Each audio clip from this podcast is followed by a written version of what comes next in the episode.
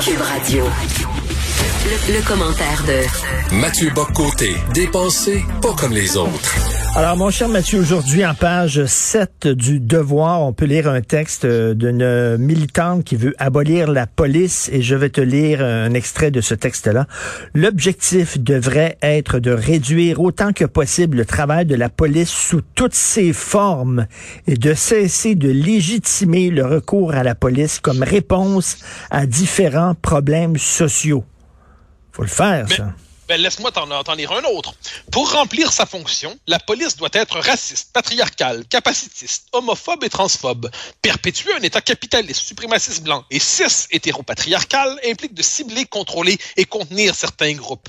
Blablabla. Bla, bla, et tout comme la possibilité d'abolir la police on est dans un, un authentique, soit délire idéologique, ça ce serait l'approche où on considère qu'ils ont perdu la raison, soit on est dans une authentique forme d'agression idéologique contre les repères de base de notre société par une gauche très radicale venue des États-Unis encore une fois. Euh, aujourd'hui, la révolution vient des États-Unis, qui considère que la police c'est un système d'oppression coloniale au service du suprémacisme blanc, de la suprématie blanche pour euh, refouler, contenir, dominer, écraser les différentes minorités qui composeraient notre société, les minorités dites racisées.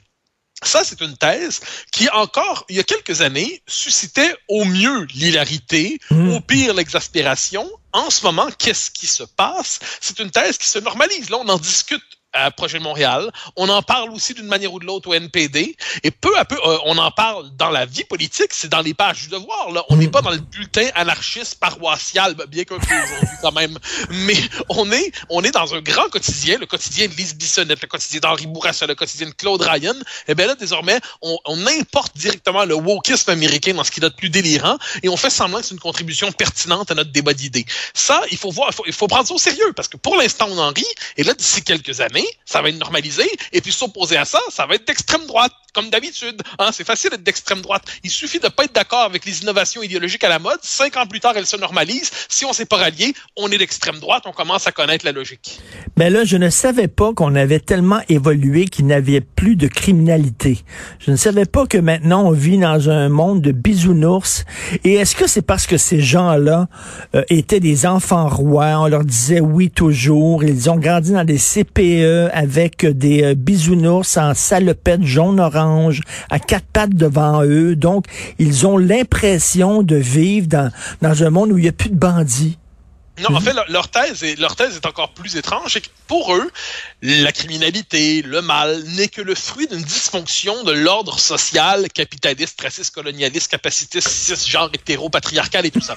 si on abolit l'ordre social qui est générateur de pathologie, eh bien, on abolit la possibilité du crime. Pour ce qui est des crimes potentiellement résiduels, c'est les travailleurs sociaux, c'est les groupes communautaires qui doivent prendre en charge la régulation sociale pour ramener euh, la régulation, mais la dégager du contrôle policier. Donc, on est dans cette espèce de vieille thèse socialiste, en fait, dans, ce dans le socialisme, dans ce qu'il a de plus utopiste et utopique, c'est-à-dire il suffirait de réparer la structure sociale pour accoucher d'un monde sans mal, d'un monde sans crime, d'un monde pur, d'un monde transparence, d'un monde qui serait angélique.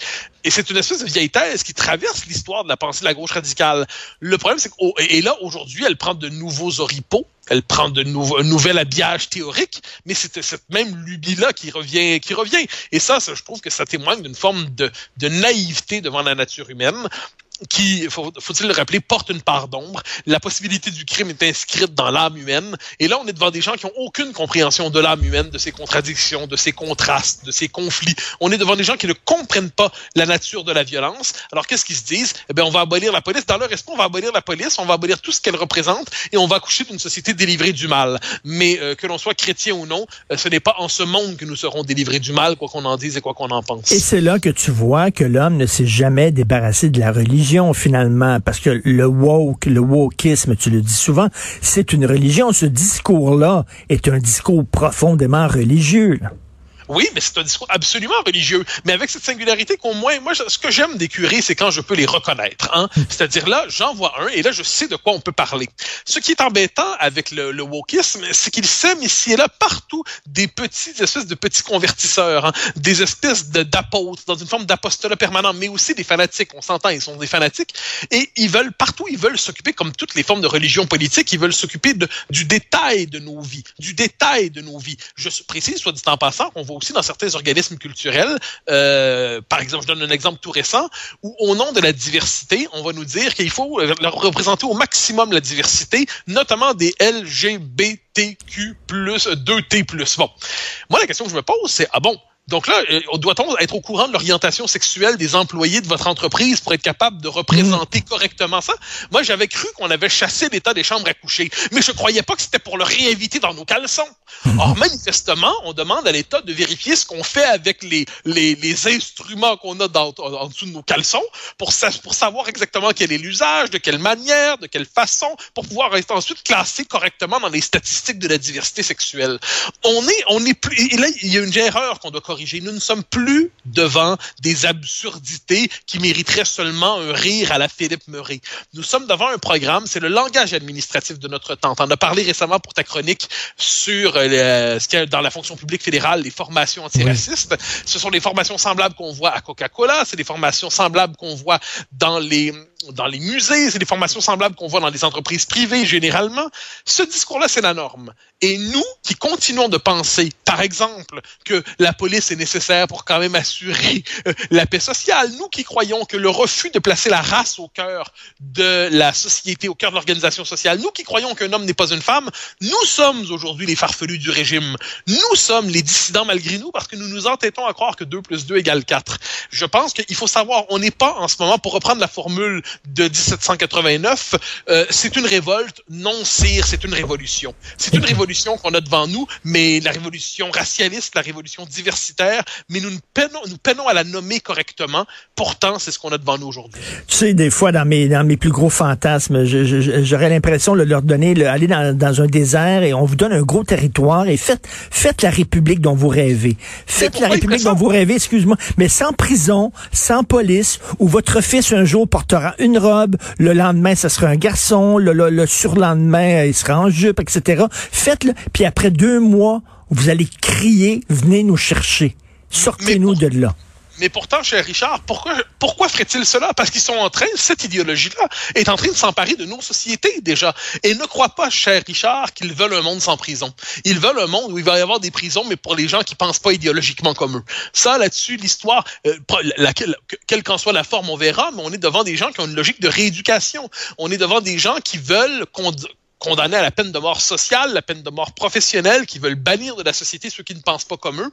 Et si on fait, en, en Écosse, je t'en ai déjà parlé à l'émission, n'oublie pas la récente loi sur les discours haineux qui criminalise ce qui se dit à la maison, à la maison. Donc, imagine un souper bien arrosé, hein, qu'on aura le droit après la COVID, et là, ben, un de tes invités n'a pas aimé ce que tu dis, puis lui, il interprète ça comme un propos euh, intolérant. Mais il peut aller te dénoncer. Euh, tes enfants, s'ils sont passés par les différentes formes de, de cours ECR, puis ils, vont, ils, ont, ils voient des micro-agressions partout, du racisme partout, il pourrait décider de te dénoncer. C'est ce que j'appelle la stasification, un hein, clin d'œil estalement. C'est la stasification. Il y en aura des prisons. C'est simplement que ça va être pour les dissidents idéologiques, ça va être la néo-Lubianka. Eh ben, on est de retour. Et moi, moi, je suis terrifié par ce qui se passe en ce moment. Il y a une tentation totalitaire qui se dégage et on ne la prend pas au sérieux. Dans 15 ans, dans 20 ans, on va être dans des sociétés beaucoup, beaucoup, beaucoup moins libres. Alors, je dis pas que ça va arriver inévitablement. on peut résister, mais c'est fort. Et Mathieu, si l'histoire nous a euh, prouvé quelque chose, il nous a enseigné quelque chose, c'est que ça prend, ça prend pas beaucoup de temps pour qu'un mouvement qui semble marginal devienne au pouvoir. On n'a rien qu'à penser au nazisme. Hein. Au début, Hitler, c'était, euh, c'était un, farfelu qui faisait des discours dans des tavernes devant des gens complètement sous, et peu de temps après, il était euh, dictateur. Oui. Eh oui, pense aussi 1917. N'oublions jamais que les, les, les bolcheviks qui se voyaient, étaient minoritaires, étaient minoritaires avec Lénine. Et, euh, et, et, pourtant, et pourtant, euh, ils se sont emparés. Les minorités idéologiques résolues font l'histoire. Alors moi, je refuse. Moi, je, je, je fais pas d'amalgame. Je pense pas qu'on est en 1917. Je pense pas qu'on est en 1933. Je pense simplement, je pense simplement, on est peut-être un peu en 1917. Hein. C'est-à-dire, je pense surtout qu'on est en 1793. Si on veut faire des, des, des, des, des, des rapprochements historiques, le régime diversitaire Lumière connaît son moment de radicalisation. Et aujourd'hui, il ne se voit plus aller. Et trop, moi, ce qui m'inquiète, que ces gens-là, ce soit des fanatiques qui veulent en finir avec notre société, bon, ça fait partie apparemment de notre époque. Ce qui m'inquiète, c'est quand d'honnêtes centristes, puis on en connaît, puis on en voit, capitule peu à peu. Il y a un an, ces gens-là auraient dit le racisme systémique, c'est une théorie qui n'a pas de bon sens. Un an plus tard, ils utilisent le vocabulaire du racisme systémique et pensent même qu'aujourd'hui, c'est une forme de... C'est un concept qui a du bon sens. Est-ce que c'est parce qu'ils ont vu la lumière, comme ils nous le disent, ou est-ce que c'est parce qu'ils ont compris qu'ils ne survivront dans le système qu'en parlant ce langage, qu'en envoyant des signaux de ralliement au système? Moi, j'ai tendance... Il faut voir ce qui se passe en ce moment. Et, encore une fois, il n'y a pas de goulag demain matin, c'est pas de ça dont on parle. Mais je dis qu'il y a une idéologie qui s'installe et qui est beaucoup plus autoritaire et même qu'on le dit. Il faut en tout cas enseigner à nos enfants les beautés et les bienfaits des régimes imparfaits. Parce que ceux qui me font peur dans le monde, c'est ceux qui, qui rêvent d'une société parfaite tu as raison à 100%. Attends, moi, la, tentation de la perfection en politique est une tentation, elle, policière pour vrai. J'aime les sociétés contradictoires, les sociétés contrastées, les sociétés qui où des valeurs se confrontent et par là se fécondent, des sociétés où il y a de la place à la fois pour, euh, le, comme je dis, l'enracinement et le cosmopolitisme, pour la liberté, pour l'égalité, des sociétés où il y a des sanguins, il y a des sociétés où il y a des gens plus stoïques. Euh, on a besoin de ça, mais on est manifestement dans une tentation autre, une tentation de la purge, de la rééducation idéologique, euh, de délivrez-vous de vos préjugés. Hein, mais ça, on voit jusque pour eux, en dernière instance, dire qu'un homme n'est pas une femme, c'est un préjugé. On est devant une tentation idéologique assez grave et on rit. Hein, quand on s'inquiète de tout ça, on rit. On dit ah ah ah, ils se prennent pour cette génistine, ils se, ce sont des fous. On passe pour fous lorsqu'on s'inquiète devant ça. Mais pourtant, les indices s'accumulent qu'on est dans un basculement idéologique. Il faudrait simplement le prendre au sérieux. Tout à fait. C'est extrêmement inquiétant. Merci beaucoup. Mathieu, on se prend pas demain. Bye.